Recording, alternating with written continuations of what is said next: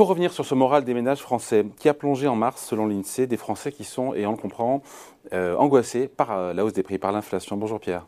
Bonjour David. Pierre Sabatier, économiste et président du cabinet PrimeView. On a un décrochage de 6 points en un mois, on est à 91 mmh. points, euh, ce qui nous met 10 points en dessous de notre moyenne de long terme qui est, à, mmh. qui est à 100. Et là on se dit, est-ce que c'est grave ou pas, docteur, ce recul qui est brutal, un décrochage qui est très très rare, qui, qui était arrivé au moment du premier confinement? Voilà, pardon pour le parallèle. Hein. Mmh.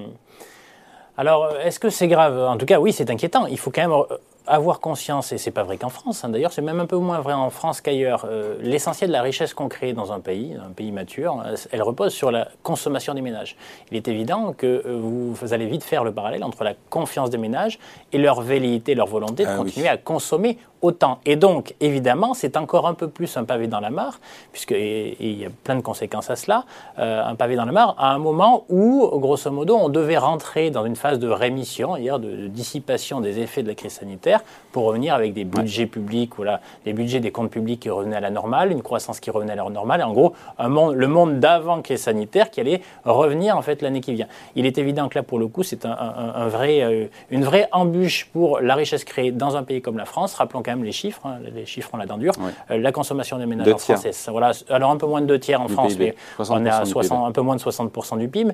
Mais grosso modo, prenons les exemples, c'est deux tiers sur la consommation des ménages. Attention, il y a le reste, c'est quoi? C'est l'investissement des ménages et des entreprises qui pèse à peu près entre 15 et 20% selon les pays. Ça veut dire quoi l'investissement? L'investissement, c'est votre projection de votre avenir. Vous investissez en anticipant la consommation en fait des clients finaux qui seront in fine les ménages. Donc cette, cette comment dire, ce décrochage de la confiance des ménages peut avoir des conséquences, des conséquences assez graves à la fois sur la croissance de cette année, mais aussi celle de hmm. l'année qui suit, à travers les perspectives d'investissement qui pourraient être annihilées.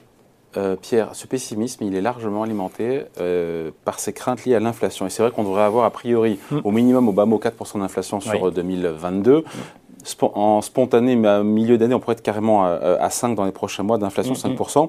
Ça veut dire, pardon, et les gens ont peur, une baisse du pouvoir d'achat, une baisse du niveau de vie.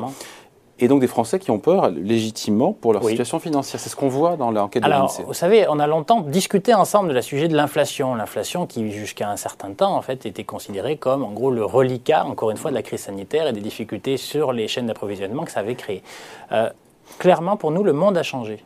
Le monde a vraiment changé. Et je crois qu'en fait, on n'a pas pris conscience des conséquences de moyen et long terme que la crise entre la guerre entre la Russie et l'Ukraine provoquait, notamment pour l'économie européenne. Et là où véritablement les ménages ont en réalité raison de commencer à être défiants, c'est que autant on pouvait débattre, et on débattait, on, faisait partie du camp de l'inflation va rentrer dans le rang parce que 2022, c'est l'année de la normalisation. On avait une situation exceptionnelle qui a amené une situation exceptionnelle sur le plan de l'inflation. On allait rentrer dans l'ordre. Là, en l'occurrence, ce n'est pas le sujet. C'est même pas le sujet du prix. C'est le sujet de la disponibilité. Et donc, l'inflation des biens de première nécessité que sont l'alimentation et l'énergie rentre, en tout cas, rentre dans, un, mm. dans une, enfin, nous rentrons dans une inflation qui devient structurelle. Et donc là, la situation des ménages elle est relativement simple. Est-ce que votre salaire a augmenté? La réponse est non. Ben, la réponse est non. Est-ce que euh, l'augmentation des biens de première nécessité augmente? La réponse est oui. Et donc, il est légitime. Et surtout, les perspectives, de, les perspectives en termes de prix de ces biens de première nécessité ne sont plus en fait celles de elles vont rentrer dans le rang. Nous rentrons dans une ère en fait où l'inflation euh, de ces biens-là ben, va, euh, ne, ne peut être compensée que par une augmentation des salaires qui n'a pas et on ne voit en Europe malheureusement pas le début du commencement de l'inflation mm. salariale. Donc vous êtes dans une situation assez simple où les gens ne gagnent pas plus et, une, partie en fait, voilà, une partie de leur pouvoir d'achat est consommée par des choses qu'ils doivent consommer. Et donc là, on est vraiment dans un corner qui fait que attention. Et ça, je donne souvent cet exemple-là. Euh, lorsque vous avez 10 de revenus et que vous avez une plus grande proportion qui est consommée par des biens de première nécessité, quels sont vos arbitrages? Vos arbitrages, c'est que vous partez pas 10 jours en vacances, mais 7 voire 5, voire pas du mm. tout, en fonction de ça. Et donc la conséquence, c'est quoi? C'est que ces trois jours en moins, ces trois jours de loyer en moins pour votre bailleur, celui qui vous logez, ces trois jours en moins de repas que vous payez au restaurant, si vous avez la chance en fait de pouvoir y aller, pour le restaurateur, ces trois jours en moins de tous les services que vous consommez dans ce cadre-là. Donc attention, nous sommes des économies de services. Nous ne sommes pas des économies de production. Mm. Aujourd'hui, c'est un débat, un vrai sujet de la présidentielle probablement, mais en l'occurrence, c'est un débat intellectuel pour l'instant. Nous ne sommes pas une entité productrice. Donc, véritablement, cette situation-là, elle est dangereuse et elle met en difficulté l'ensemble de l'économie française. Et vous verrez malheureusement que les perspectives qui restent relativement optimistes sur 2022 et 2023 seront révisés en baisse au cours des mois à venir. Voilà, c'est le sujet. Et le sujet, il est aussi dans l'actu parce que mm. il y a cette campagne présidentielle. Il y a Jean-Pierre Robin, éditorialiste du Figaro, qui nous, à lire son, son, son billet d'humeur aujourd'hui, hein, mais qui disait qu'en gros, jamais, il a regardé historiquement, jamais les Français n'ont été aussi pessimistes mm. à la veille d'une élection présidentielle. C'est inédit. Ça n'avait pas rêvé. Hein. Voilà, et la question, c'est est-ce qu'ils ont raison, ils ont raison de broyer du noir aujourd'hui? Alors, et, ça fait quand même longtemps qu'on n'a pas eu de guerre, en fait, aux frontières de l'Europe, même en Europe. Donc, euh, bon, c'est quand même un élément exceptionnel euh, qui, euh, en gros, succède à un événement à nouveau exceptionnel, mondial, une crise sanitaire. Donc, quand même, nous ne vivons pas un monde normal. Alors, espérons que ça ne devienne pas notre nouvelle normalité. Mais en tout cas, par rapport au passé, tout ça est très très neuf. Jusque-là, on a boxé dans du velours. C'était en fait un peu le monde des bisounours. Mm. au moindre problème, les banques centrales. En plus, en plus, oui. En, plus, alors je ne sais pas si c'est un sujet qu'on aura le temps d'évoquer aujourd'hui, mais voilà, bon, je, reviendrai si vous m'invitez. Non. et euh, bon, ben tant pis, c'est pas grave. Non, mais le fait que les banques centrales aujourd'hui n'ont plus les mêmes marges de manœuvre puisque l'inflation est ce qu'elle est et donc elles pourront plus venir au secours comme elles l'ont fait dans le passé. Alors si, alors là pour le coup, attention parce que là je sais que vos, vos spectateurs sont intéressés par les marchés financiers aussi, attention parce que dans une situation où le déficit public en France va forcément beaucoup augmenter parce que moins de recettes moins de confiance, moins de croissance, moins de recettes, c'est mécanique. Moins de TVA payée, moins de fiscalité en fait récoltée, donc moins de recettes et plus de dépenses. Des dépenses en défense, en, donc dans le secteur de la défense, en énergie, en soutien en fait des ménages pour justement pour les plus, enfin, pour protéger les plus faibles en fait de la situation actuelle. Donc déficit public qui augmente à un moment où la Banque centrale a plus trop envie de le financer. Juste, il faut que les gens aient en tête que l'effet siphon que ça peut générer. Lorsque vous avez un besoin de financement public qui explose et que la Banque centrale ne dit pas qu'elle va le financer, il faut bien que quelqu'un le finance le quelqu'un qui le finance, c'est l'épargne à disposition, c'est l'épargne privée à disposition. Avec des taux d'intérêt plus élevés. Oui, donc il peut y avoir un effet siphon qui serait finalement qui protégera le champ des obligations souveraines, mais qui pourrait être au détriment de tous les autres actifs. Donc attention, tout ce contexte-là, le positionnement de la Banque centrale européenne, mais aussi un risque, tout un pan des marchés financiers qui sont les actifs qui ne seraient entre guillemets plus protégés par l'action euh, de la Banque centrale pour financer ces déficits publics. Donc on est face à une situation quand même très très complexe et je trouve que euh, nous avons, entre guillemets, mis nos lunettes un petit peu comme euh, nous les avions mis au cours des différents épisodes ou des, des, différentes difficultés que nous avons traversées au cours des dernières années. C'est vraiment quelque chose d'extrêmement nouveau. Là, on parle d'un choc d'économie réelle.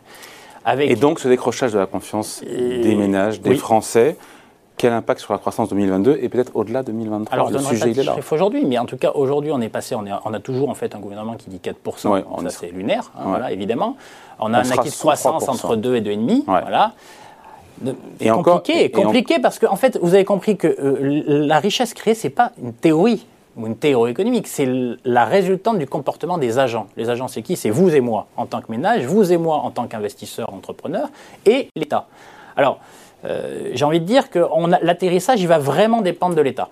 Il va vraiment dépendre de, bah, finalement, est-ce que la dépense publique va encore une fois se substituer à la dépense privée? Parce que ce que vous dit votre indicateur de confiance là, c'est que la dépense privée va même peut-être se contracter sur l'année 2022 à juste titre, au regard en fait du contexte actuel.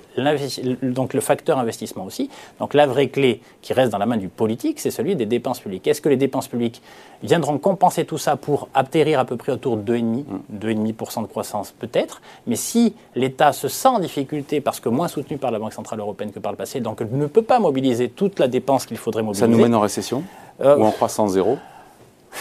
Sachant que si on enlève la petite croissance du fait que ça veut dire on est rentré en 2022. sur l'année. Alors en glissement annuel, aujourd'hui, très, très honnêtement, euh, dire qu'on sera positif sur l'année en glissement annuel, donc c'est-à-dire par rapport au niveau de décembre 2021 en décembre 2022, c'est pas sûr du tout. Eh ben là, en l'occurrence, ça devient de moins en moins probable. L'indicateur que nous commentons aujourd'hui, en fait, nous oriente par rapport à cela. Alors, à moins que, à moins que bah, l'effet Père Noël, hein, puisque là pour le coup on est quand même face à une élection présidentielle dans laquelle voilà, le sujet de l'argent n'est pas l'argent mm. magique, hein, voilà, l'argent disponible.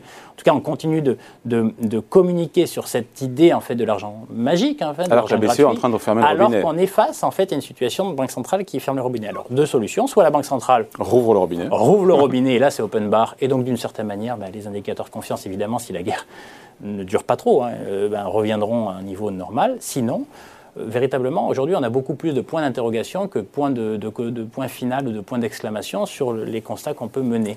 Donc, euh, est-ce qu'on restera en glissement annuel au-dessus de zéro ou en dessous de zéro aujourd'hui? Euh, On penche plutôt en dessous de zéro au regard des difficultés qu'aura l'État à soutenir autant que par le passé euh, la faiblesse de la demande privée. Allez, merci beaucoup. Explication signée. Pierre Sabatier, économiste, président du cabinet PrimeView. Merci Pierre. Merci David.